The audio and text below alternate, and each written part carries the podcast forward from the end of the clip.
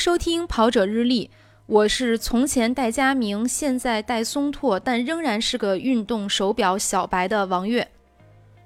啊，大家好，我是把我的佳明送给男朋友，自己换了一块高驰的佳宁。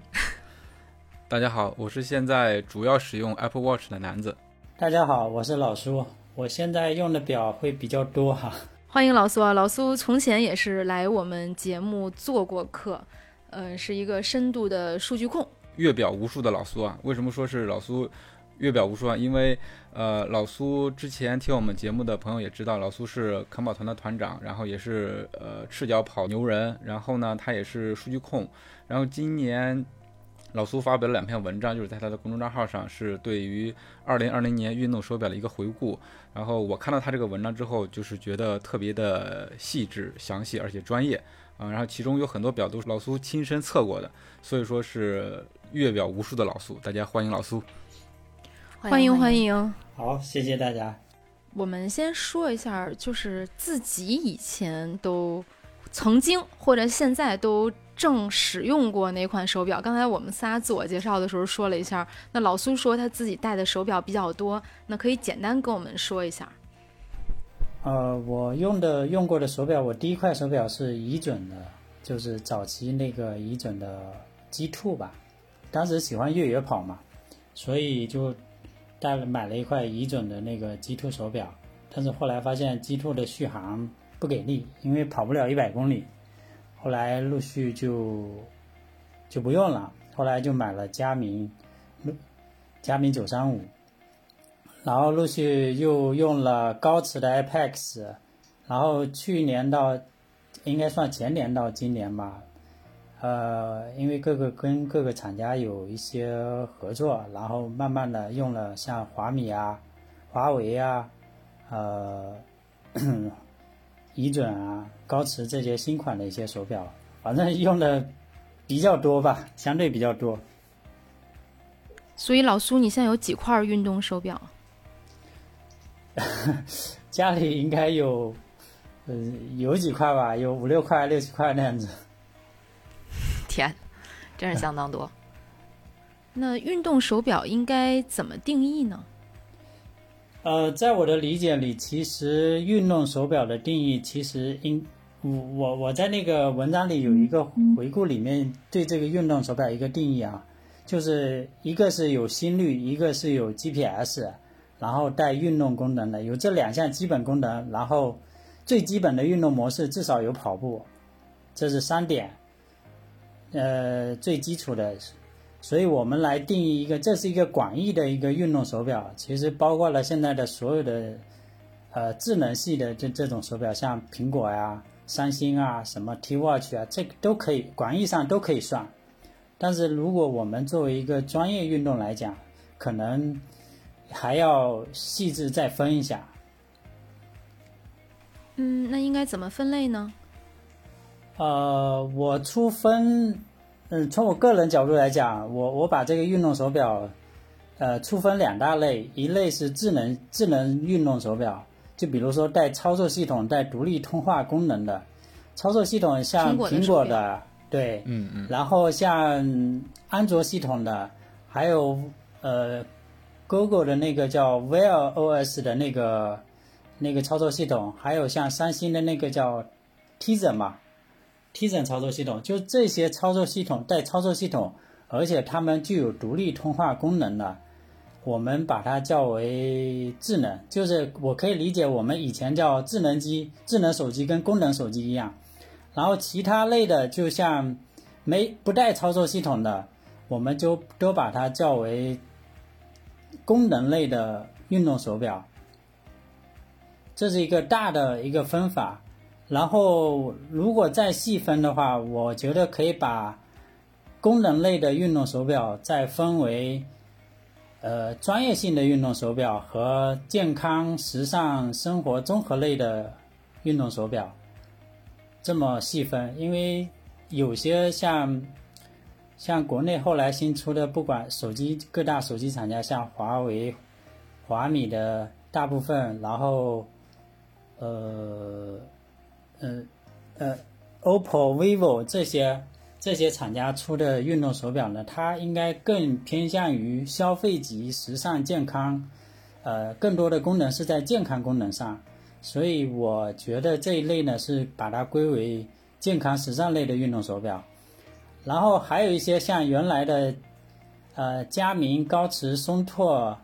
呃，博能就 Polar 这这一类的运动手表呢，我把它归为专业性的运动手表，因为它里面有很多涉及专业运动相关的一些功能。就是我理解的话，其实运动手表作为运动手表的话，我觉得现在是个表它都有运动功能，至少说它有 GPS，它可以计步或者记录跑步，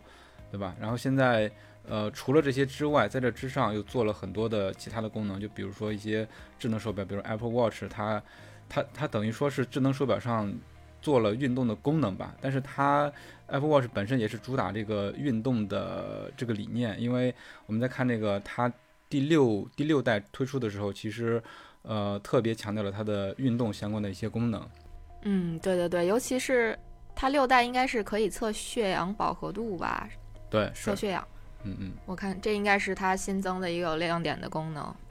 对我看过那个 Apple Watch，呃，Apple Watch 六，它其实在跟上一代相比呢，其实增加了一个血氧。血氧在我的呃理解里面，其实它分为。呃，从运动角度讲，它其实使用的场景大部分是在高海拔地区，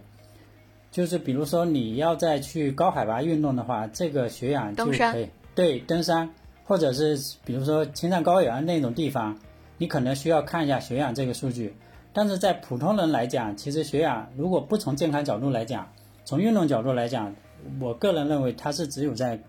高山运动中或者高海拔地区运动中。呃，使用场景会比较多，对。但是血氧的现在的另外一个另外一个使用，其实一个功能呢，它是从健康角度去讲。哎，对。就怎么说呢？你现在去年疫对监测去年那个疫情，就是从去年疫情开始，为什么现在血氧就是可以几乎是手环上都配置了血氧功能呢？其实可能疫情有一定的推动作用，因为我们在。呃，得了新冠之后，有一个指标，就是血氧浓度会下降。啊，呃，这是一个啊，对，所以这个血氧功能为什么那么普及？就是现在所有的呃，基本的两百多块钱的手环都具备这个功能，所以这个不是什么，不是什么太高级的功能，高级的功能了。现在已经变成一个普遍性的一个一个相当于标配了。就是相当于那那这个苹果用户表示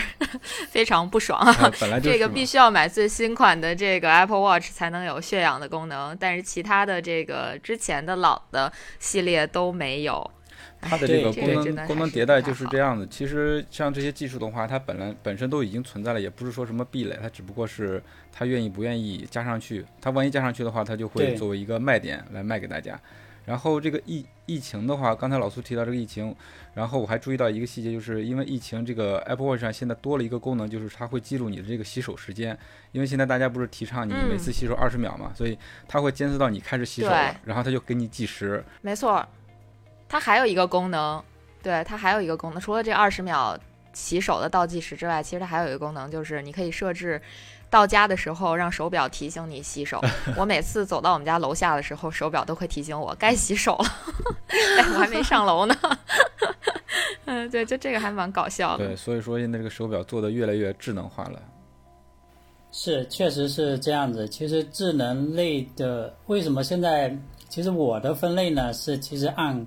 功能上主要的功能区分，但是现在你说智能手表，大家都叫智能手表，不管是什么什么类型的运动手表，因为它都是芯片来控制的嘛。你要实现什么样的功能，它其实写个程序、写个软件可能就可以了。这些你你刚才说的那个洗手，我觉得它其实就是把我可以按我的归类，可以把它归为健康跟生活类的，因为这个跟你健康相关的，对吧？还有什么像其他的一些公交啊、门禁啊、啊或地铁啊、地铁卡呀、音乐啊，我觉得这个都可以归到健康跟生活的，包括语音助手这些之类的，主做提醒，什么心脏健康，这个都可以把它归为健康健康综合。我我我把它叫为综合类的一个功能。对，其实说到 Apple Watch，呃，我不知道南哥知不知道啊？这个 Apple Watch 其实它是有一个心电图功能的。但是在国行的这个 Apple Watch 手表上都是不能使用的。对，是的，因为它、呃，不过应该是有一些头对，应应该是涉及到这个健康监测这一类的，应该在国内它就没有办法批准通过，对，是的。所以国行的手表里面就没有啊。那个好像感觉还挺有用的，因为我见过有朋友的这个手表可以用，就是把那个手指放到那个 Apple Watch 的表冠上去测试，大概三十秒就能给你出一个那个心电图。就我我我感觉好像还挺有用的，虽然我也看不太懂啊。这个我觉得可能以后手表会出类似的一些功能，其实国内的也有很多，像华米，呃，包括那个我记得有 vivo 还是 OPPO 里面就有个，好，华为也有 ECG 的那个功能，嗯，它其实就是测心电图的。对这个东西在国内，他们手表厂家都会说不作为医疗诊断依据，你可以自己看。对对对如果你能看得懂的话，你就自己看，就是作作为一个监测监测使用的一个功能，但不作为医疗诊断数据。所以大家一定要清楚，这个不能说，哎呀，我我今天用手表测了这个心电图不是这样子，然后找医生说这个。呃，确实有问题。对它 对这种测量方式也不是特别的准确，我理解。就包括它那个心率的测量，其实跟我们实际你正儿八经拿心率带测，或者到医院去测，还是有一些差距的。也不一样。嗯，就是作为一个不一样的参考。你。所以，所有这些健康类的，包括其他的心率也好，或者是什么也好，手表能测出来的数据，不是那种医疗级别的。因为你如果医疗级别，你要通过医疗认证。那我还没有听说过一款手表可以，呃，国内的哈，反正没有通过什么医疗认证，就是可以当做当做医疗器械来使用。我我没听说。对，那肯定，它的啊精度绝对达不到那个医疗器械那精度，甚至可能是不是说对。它有什么参考的作用都不一定是这个怎么说准确的吧？对对，所以它如果作为日日常的那种健康监测是可以的，因为手表厂家它在呃它在说明这些健康功能的时候也说明了，就是说这个准确率是一般是九百分之九十左右吧，百分之九十算比较高的，有的才百分之八十多，有的甚至可能都不到。那你这个准确率，那你怎么能当来拿来做做那种，呃，你你诊断的一种依据，肯定是不能的。你就是作为要你有发现这个问题，你还要是要到医院去做一个确诊，所以基本上就是一个参考。对，参那考。下边我们让老苏给咱们说一下啊，在过去的二零二零年，各个品牌都有哪些新品上市？那上市的这些新的型号里面呢，有哪些是值得关注的？有哪些功能亮点？好的，其实，在二零二零年其实蛮多的。我以为疫情会影响这些手表的发布，以为大家什么事儿都不干了是吧？但看来大家就是我呃后来从一年的回顾来看，反而就是各个手表厂家发布了很多的运动手表，这还不包括有些我没统计上的，我统计上的大概有十六个品牌吧，十六个品牌，包括佳明、松拓、高驰、博能、仪准、华米、苹果、瓦后、瓦户啊。啊，T Watch、荣耀、三星、卡西欧、vivo、小米、OPPO、华为，就这个十六个品牌当中，啊，有的是可能没听过，但是它这里面我所列的是我在我之前定义里面，就是说含有这些运动功能的这个手表。那我捡几个主要的说吧，因为太多了，我就不一一说了，太多了。就是佳明这一块呢，其实对我们跑者来讲啊，可能比较感兴趣的有两款，应该说两款，一个是 Forerunner 系列的一个七四五，这个因为大家可能都知道，以前有个七三五嘛，现在这它这个七四五，七四五的一个亮点是什么？在这个七四五第一次把佳明把运动场模式加入到这个呃手表当中，运动场这个是对于场地跑操场模式啊，操场操场模式。嗯嗯。啊，这个是标准操场啊，呃，普通的像两百米、三百米的操场不行，就是标准操场模式加入到这个呃七四五这个手表当中，我觉得是一个对于经常有运动场跑步的人来讲是一个是一个非常受欢迎的一个功能。然后佳明另外一个亮点呢，就是它的太阳能系列。太阳能系列原来我印象中只有在 Phoenix 六的其中一款上有，啊、现在已经将它的呃 Phoenix 六全系列，然后叫钛铁石 Tactics，然后还有本能系列，呃这几款当中加入了太阳能的功能。是太阳能充电吗？对，是太阳能只有太阳能，还是太阳能加就是普通电池这种？哦，呃，是电池加太阳能，它只不过在原有的基础上加了太阳能充电这个功能。呃，当然，这个太阳能需要在光照充足的条件下。呃，我当时写过一个文章，就是说要达到多少流明才能几万吧，几万流明才能就是给它充上电，就是对于户外运动来讲，对充电，所以它这个表加的系列里，你看到了，它里面全是户外手表系列，Phoenix、Tactics，还有一个本能本能系列，这些手表全部是户外手表，定位户外手表。那因为你在室内你没有太阳，你怎么充电？或者是你在一般情况下就是没什么用。对对对，我最早买过一个卡西欧的纯太阳能的手表，当时觉得这个太阳能特别的酷，就是你根本就不用给它充电，只要晒晒太阳就可以有表，就就可以有电了。但是问题是，一到冬天的时候，因为那个那个表一，对，那个表一直是在袖袖子里头的，它照不到太阳，所以戴着戴着它那个表就没电了，还得把它专专门拿就是拿出来充充电，就是晒晒太阳充充电才。但是它现在这个运动手表呢是太阳能加电池，那是不是等于说我们在户外运动的时候，如果你能够晒到太阳，它就延长了这个表的使用时间？是，它是可以延长，理论上可以延长几个小时，但是实际上因为受到你的光照条件的影响，可能还这个这个功能还是有点受限吧。因为你在户外，你一般你运动的人在户外，你肯定是开 GPS，你知道你 GPS 是非常费电的，所以它的充电的我觉得应急用是可能的，就比如说我在户外跑那个什么长距离越野赛，我就差那么一一两个小时，那我就是在这个长距离当中，呃，我一边跑一边又晒着太阳，我可能会会延长那么几个小时，那我可能正好差那几个小时，这个就有用。啊，对这个我深受其苦。我的那个松拓就是，呃，跑了两次百公里，都是在最后差个一个一个小时、两个小时时候没电了，导致就没有 全程哎会会是部分丢失，还是逼死强迫全症啊程丢失？它是会记录前面的，就是你到没电的时候那一段是没有了，但是它也不是一个完整的那还个轨迹啊那。对还可以，还可以，就起码前面的没丢嘛。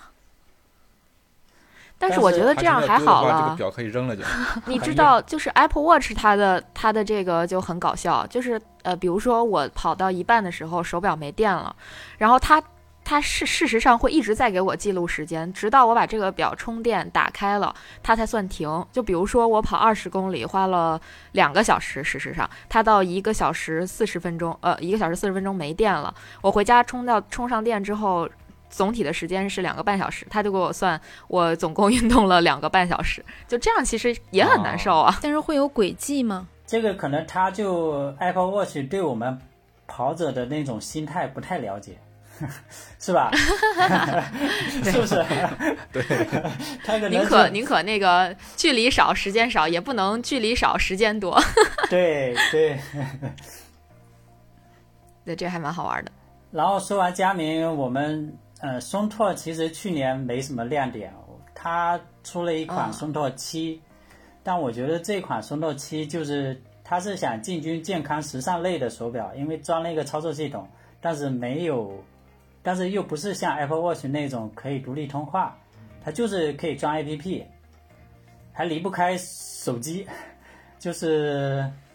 因为它是带了一个叫呃呃安卓的操作系统嘛，然后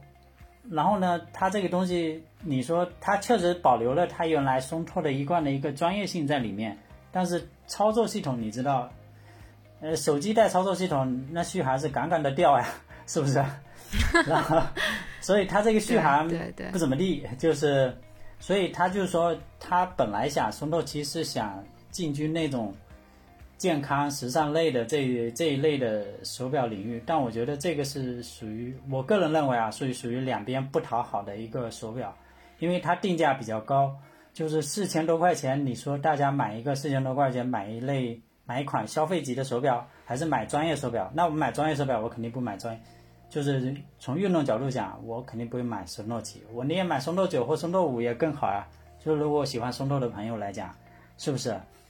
所以这个我个人理解，它是属于想尝试，但是我个人觉得，你觉得这一款产品产品是尝试失败了，是吧？我之前有一块松拓，就现在还在戴啊，就是那种大块的越野的表，它的优点就是续航能力极强，它没有那么多智能系统，绝对不是一块智能手表。但是就是我出去越野跑，你跑，就像南哥如果带着去跑百公里，绝对不会最后一两公里没电了那种，因为基本上出去玩啊一周什么的，一直都开着没有问题。然后松拓七，但是松拓去年就出了这一款松拓七，然后别的就没有了。然后软件上好像，功能上好像也没有听说大的动作，也没看到。那松拓去年出了一个联名款的小钢炮，但是它并不是新款的产品，它就是跟无锡马拉松做了一个联名款。哦，对，联名款这个是以营销手段的，我觉得更偏向于营销的。就比如说，其实很多手表都出联名款，像那个刚才佳明的那个什么二十五限量版，还有它那个时尚系列有什么有什么漫威款什么之类的，就是反正这个是一种销售的营销的一个手段。我觉得它从我们功能上来讲，它并没有特别之处。嗯，那咱们就不按新品算了。如果那么说新品，那其实可能会比较多了。然后第三个，我我说说高驰吧。高驰是就出了一个 Pace 二，因为高驰它本身它其实型号也少，就是 Pace、Apex 跟那个 Victus 就三大系列吧。呃，这一款我觉得它很有特点是什么呢？就是它更专注于路跑，就是跑步啊。它更专注于路跑跟竞速，就这一块，就是把原来的越野跑都取掉了。其实 Pace 一代它是有越野跑功能的，但是到 Pace 二就是把越野跑的功能取掉了。对对，但是它里头的气压计还在，ABC 传感器还在，只不过是没有这个运动模式了。所以它更专注于专注于竞速，就是而且它更轻嘛，特别轻，已经据说达到运动手表系列里。三十克应该算是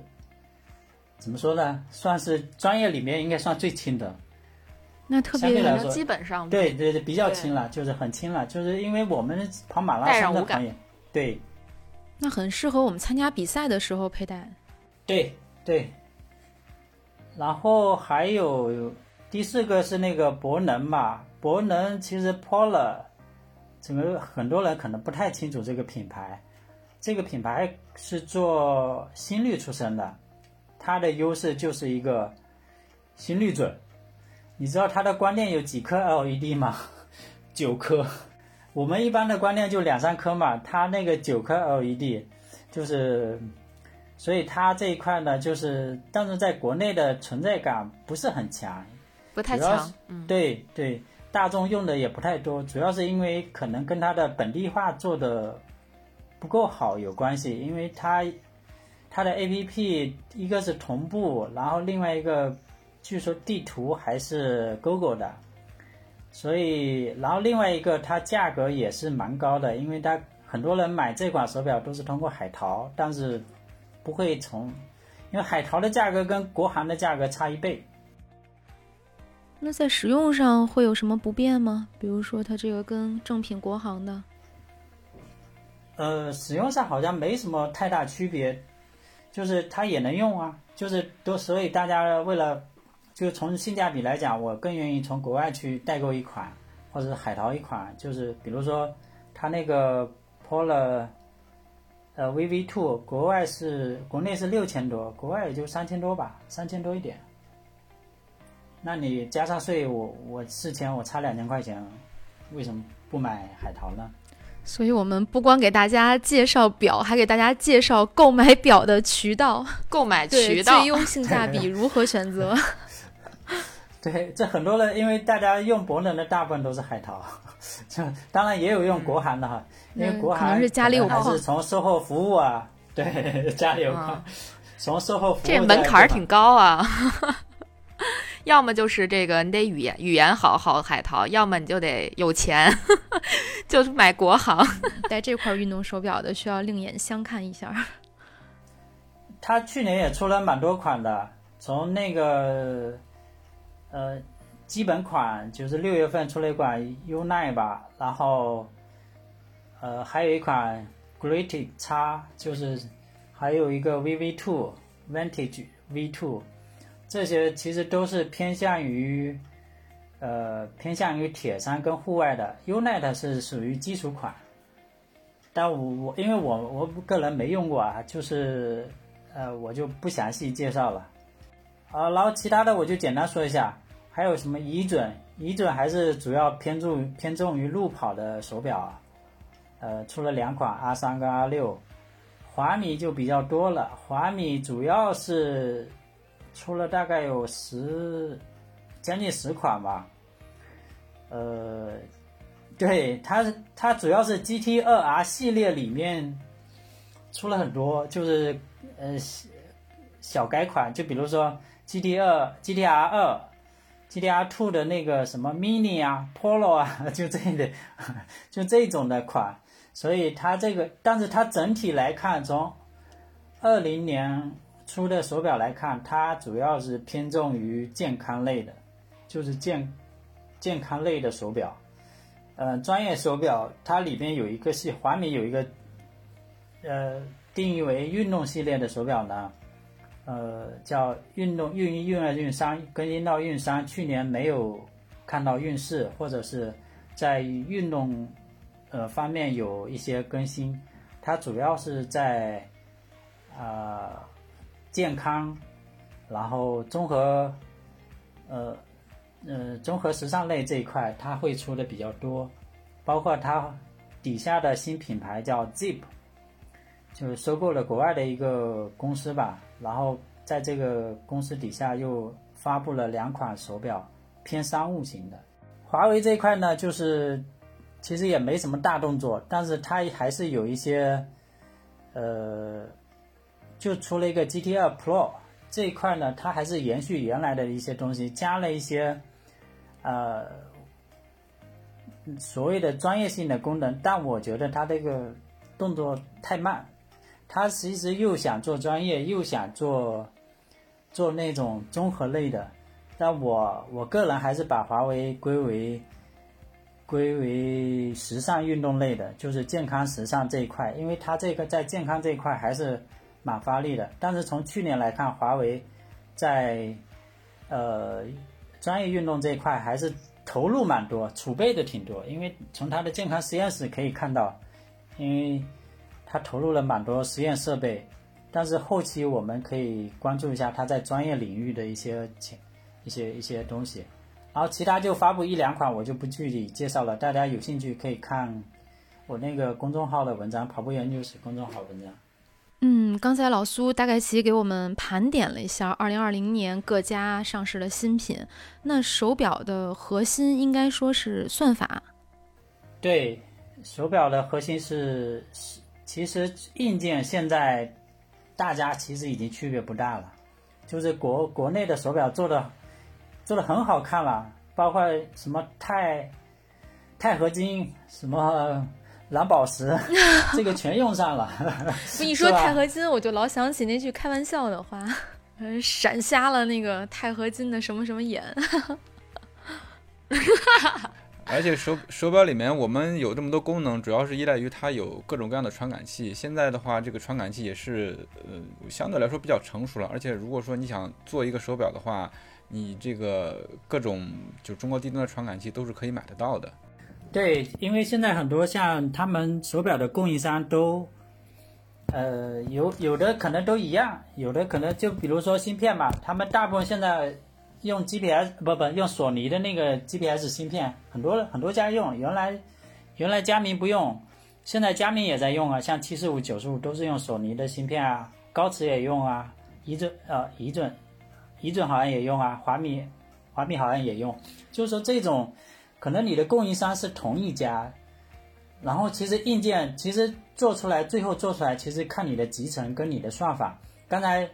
说了，那个手表的核心是算法，算法我我我个人把它归为两类啊，一类是手表自家的一个算法，就比如说对你的信号的一个处理，信号处理你怎么去滤波，怎么消除干扰啊，然后你的心率怎么把它算成平稳，因为你测量的传感器是一样的，但是你。最后的过滤到你真实的数据，这里头有一个一级的这个叫信号处理这个算法，你把它算成真正的实际的你你的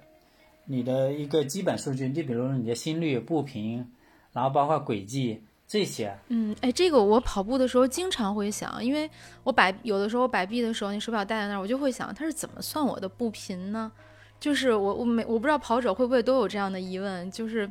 自己就不管是带着手表还是拿着手机，就开开软件去记录自己的运动轨迹的时候，都会去好奇。就是传感器，对，就是传感，它里头有个加速度计，它可以识别你的，因为你跑步，你手表手肯定要摆的嘛，你不可能是放在那静止不动嘛。对，嗯，可以，你你手要摆臂啊，那它根据你的人的身体的一个一个就是运动的一个。一个姿势吧，然后它就去来识别你的，识别你的那个这个步频。嗯，它可以识别出你的各种动作。对。然后通过算法，嗯，然后还可以计算出你的配速啊、步幅啊这种各种各种各样的数据。所以说算法很重要。算法我刚才讲了这些，除了一些对基本数据的一个信号处理，这里头有一个算法，包括心率啊、步频啊、步。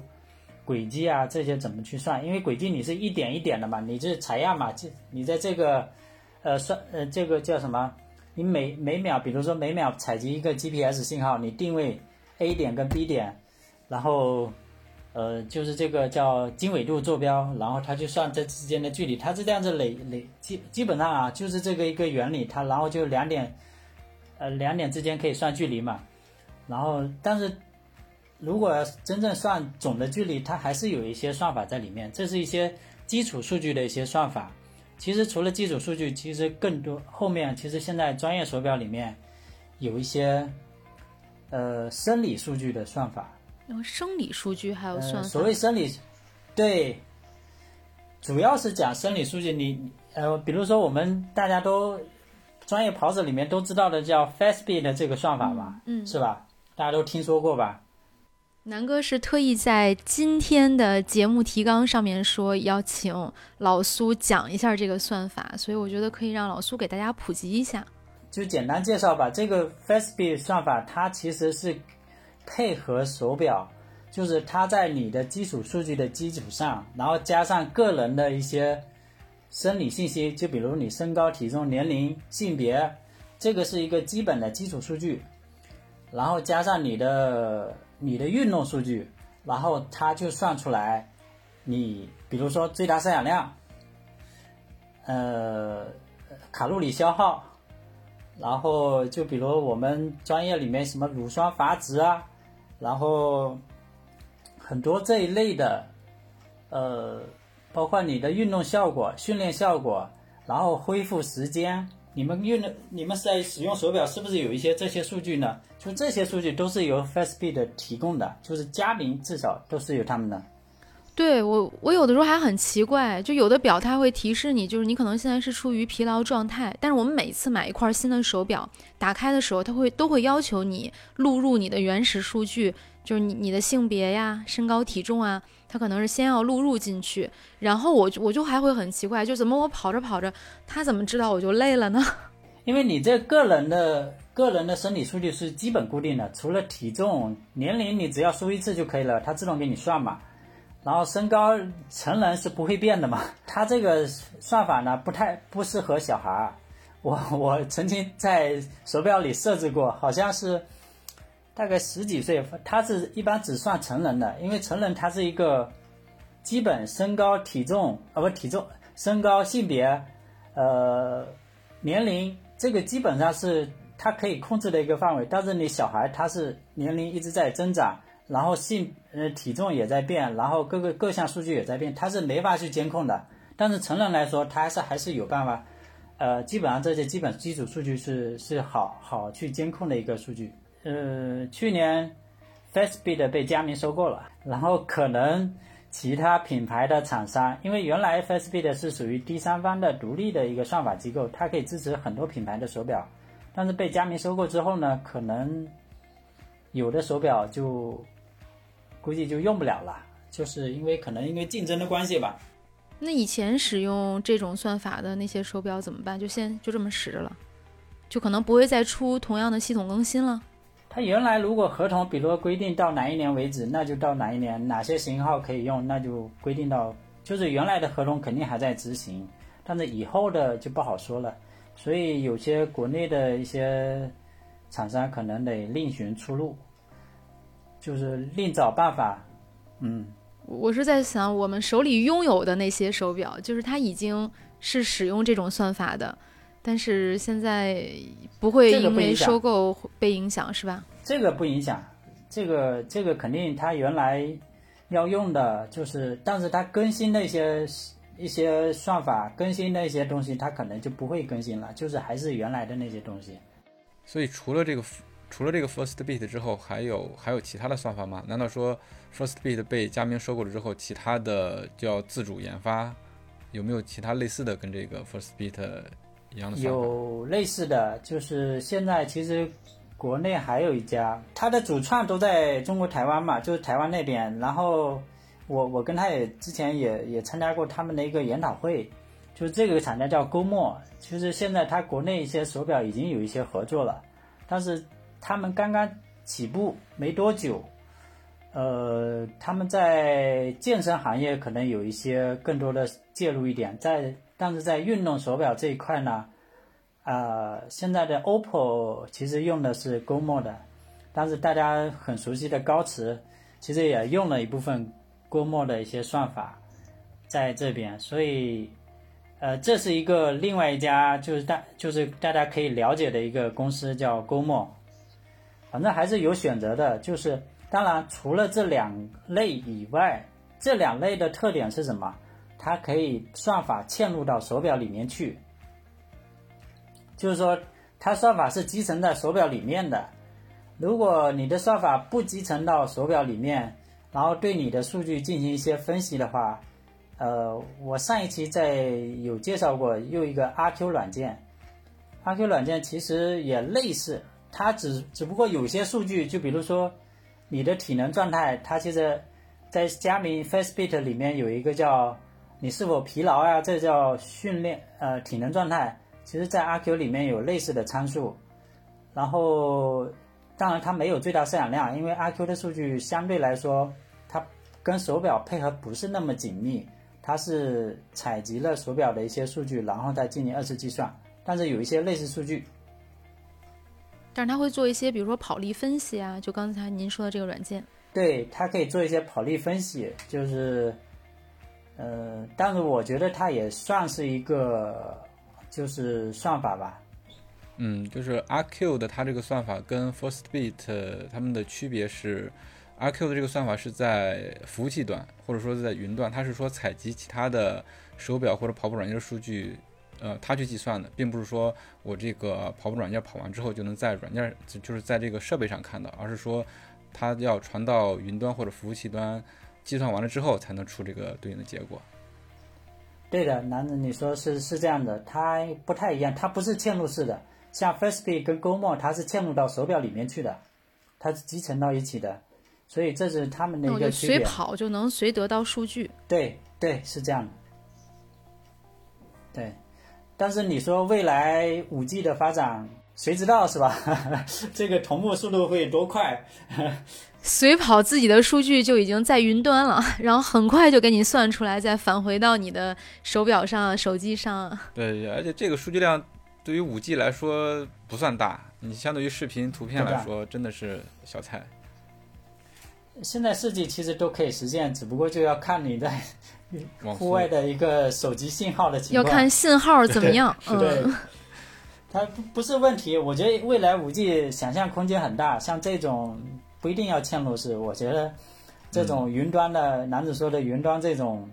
处理，可能会说不定会成为未来主流呢。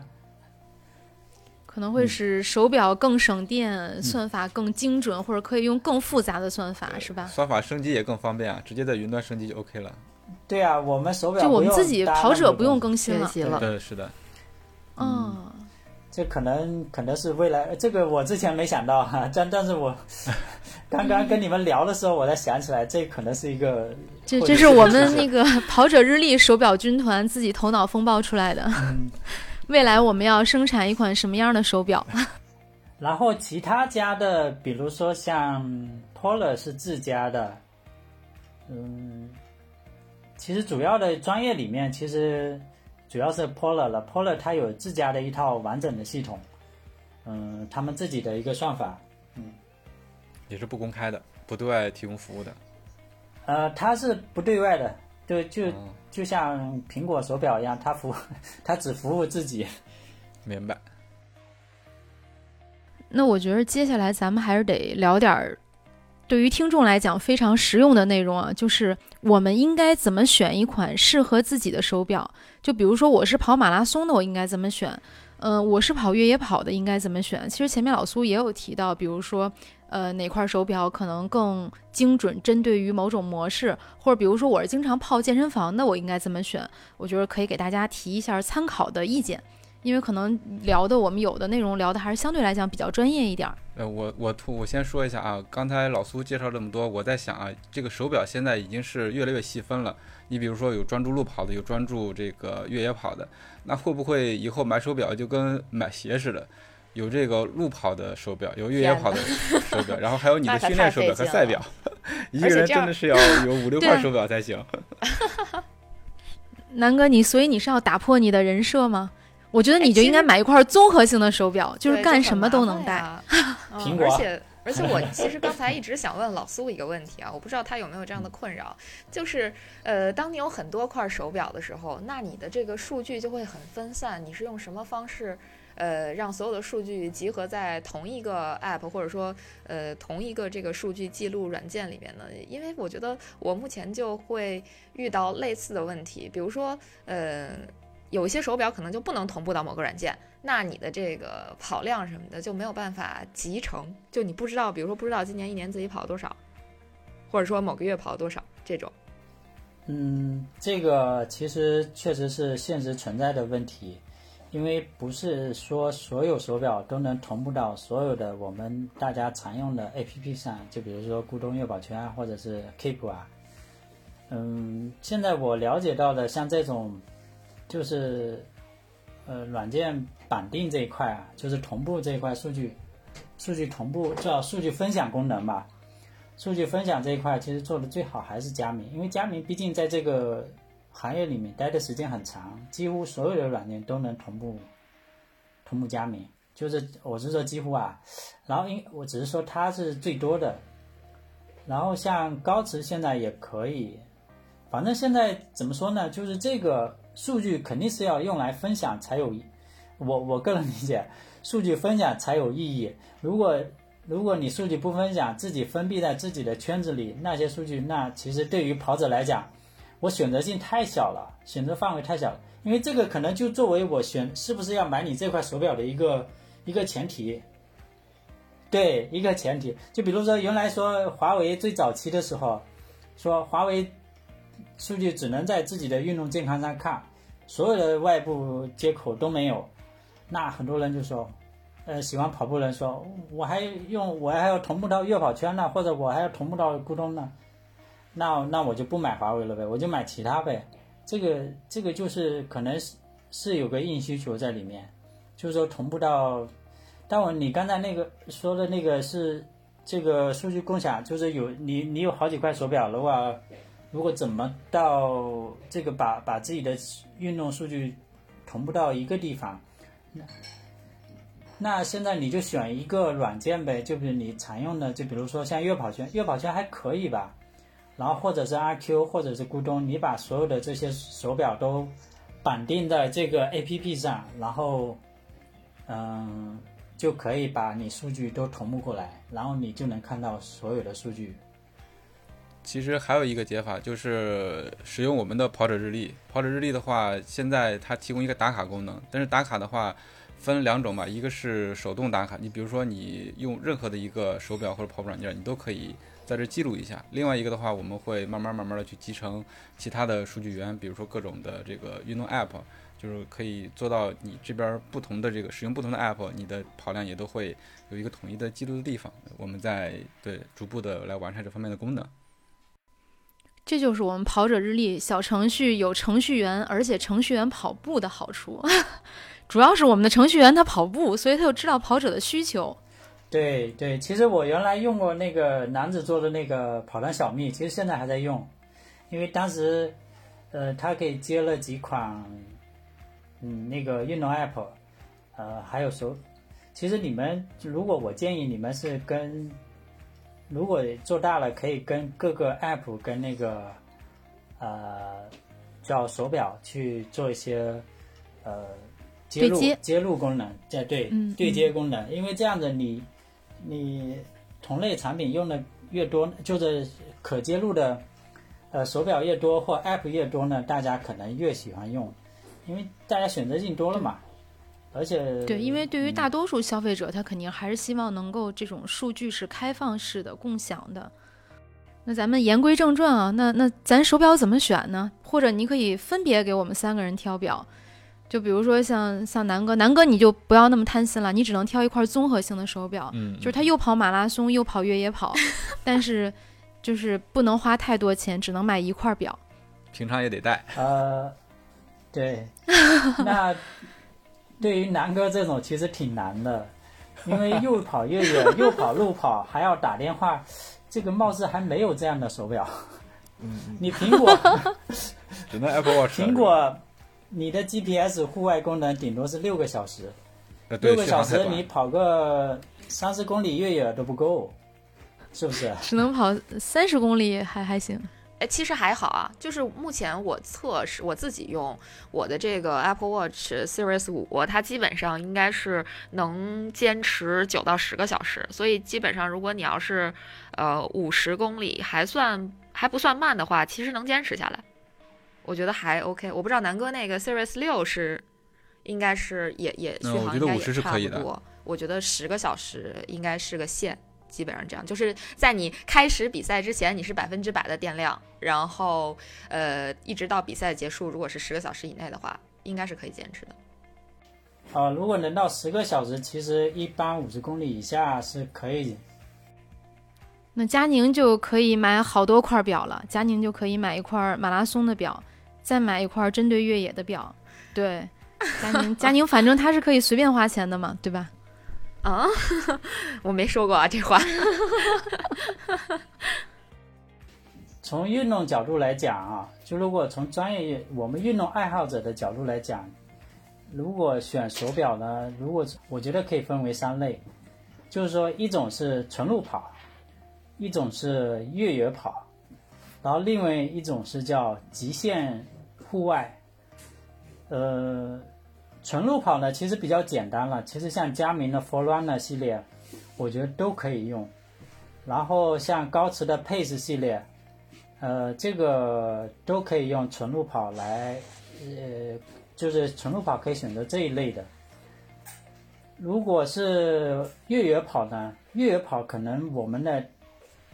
有两个基本，第一个续航要长，第二个有轨迹导航功能。第三个就 A B C 传感器，这个是最基本最基本的一个三个点，你需要去，因为你在户外嘛，越野跑，嗯，然后另外一个是极限户外，极限户外我的理解就是处于那种比如说高海拔、爬雪山。爬，雪山，对对对，嗯。是这种的。嗯。那我对这个手表，不单单是那种续航，还要适合高低温，还要适合那种，嗯，高高海拔地区血氧功能是必备，然后 A、B、C 传感器这是必须的，然后还还有一个什么嗯嗯，极端恶劣天气的预警，就这些就是更细了。所以，所以像像佳明的 Phoenix 六系列的呃功能，然后像高呃松拓的高的松拓九，然后像那个高驰的 Vitrix 这个系列是属于那种我觉得更偏向于呃更偏向于户外极限户外的或者越野跑这一这一类的。但越野跑就是说跟极限户外可能会有重叠哈，因为因为这个东西也不是说那么严格的去区分，只不过是它的功能定位在那边。就是可以根据自己的情况来进行一下选择。就比如说你你是不是经常去高海拔爬雪山啊、走沙漠啊？所以你对这个手表，它在各种温度和各种恶劣极端天气的情况下，它能否正常运行，可能我们就有更多的要求。那如果我平时就是正常的跑个山林，嗯，可能就对手表的功能就要求没有那么极端。对对，那那就我举高驰的例子嘛，其实高驰因为它那个系列少，我我好好举例，它其实 Pace Pace 系列它就是纯路跑，然后 Apex 系列就一般的越野跑就足够。V i t x 系列就极限户外，它这个就是就对于一般的跑者来讲，呃足够用，但是高驰它是选择起来够简单。对，简单。其实对应的佳明呢，它其实就是，呃，Forerunner，Forerunner 是属于那种路跑，Phoenix 属于对越野加户外，户外手表。松透就是大给大家感觉就是一个偏户外的一个手表，它目前好像没有主推一个路跑系列。嗯，还真是。我我对对，然后我个人对那个这种大家对跑者这个选手表呢，其实一定要就是我我个人理解就是有两个点，一个是你自己的需求，然后第二个点就是你的预算，你口袋打算花多少钱 多少银子去买一块手表，也是一个一个很大的一个参考因素，因为我之前曾经写过了一篇文章叫。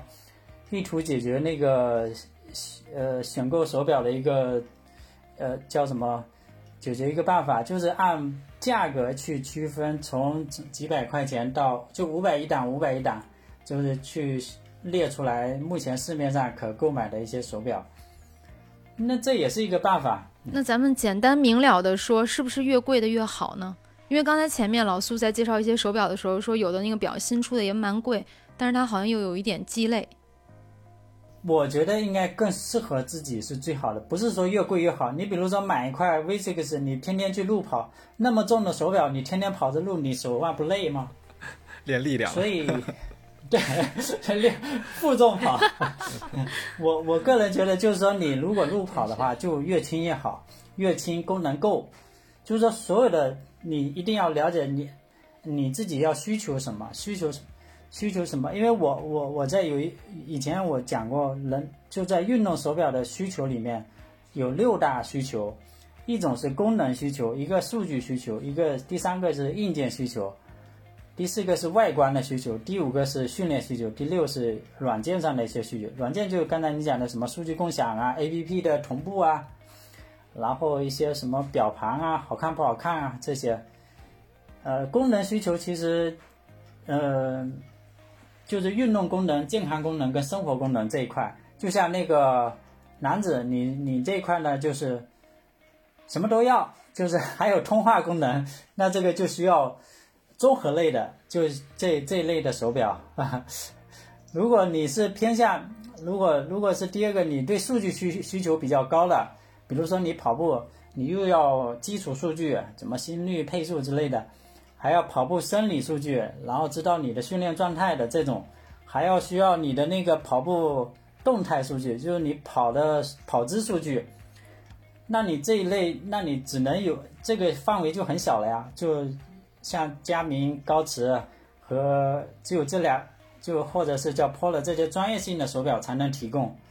就比如说，另外还有一个对外接口，呃，就是这些训练的，有些训练就是要求比较，呃。呃，训练要求比较高，我需要有的心率区间，我需要间接跑的 DIY 设置课程的 DIY 设置，然后训练计划这些，那也是这些也是专业手表才具有的功能。但是有的人我只看一看外观，哎，这个手表好看，那我就买了，也有可也有这样的，有的人对外观很看重啊。